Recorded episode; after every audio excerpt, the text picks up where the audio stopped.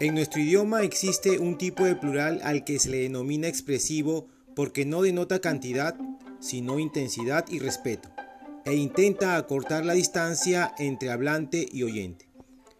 Como por ejemplo, felicidades, felices fiestas, mis condolencias, muchas gracias, buenos días.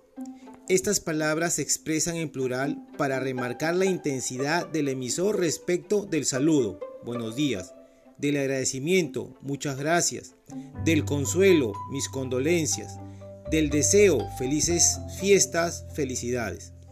También es posible identificar el uso del plural expresivo en frases coloquiales como por ejemplo cuando se hace referencia a las bodas de oro, sabiendo que se trata de una sola boda, o a cambiar de aires, hacer las paces, ir de compras, etc. En el ámbito financiero es frecuente hablar de los mercados, los ahorros, las economías externas.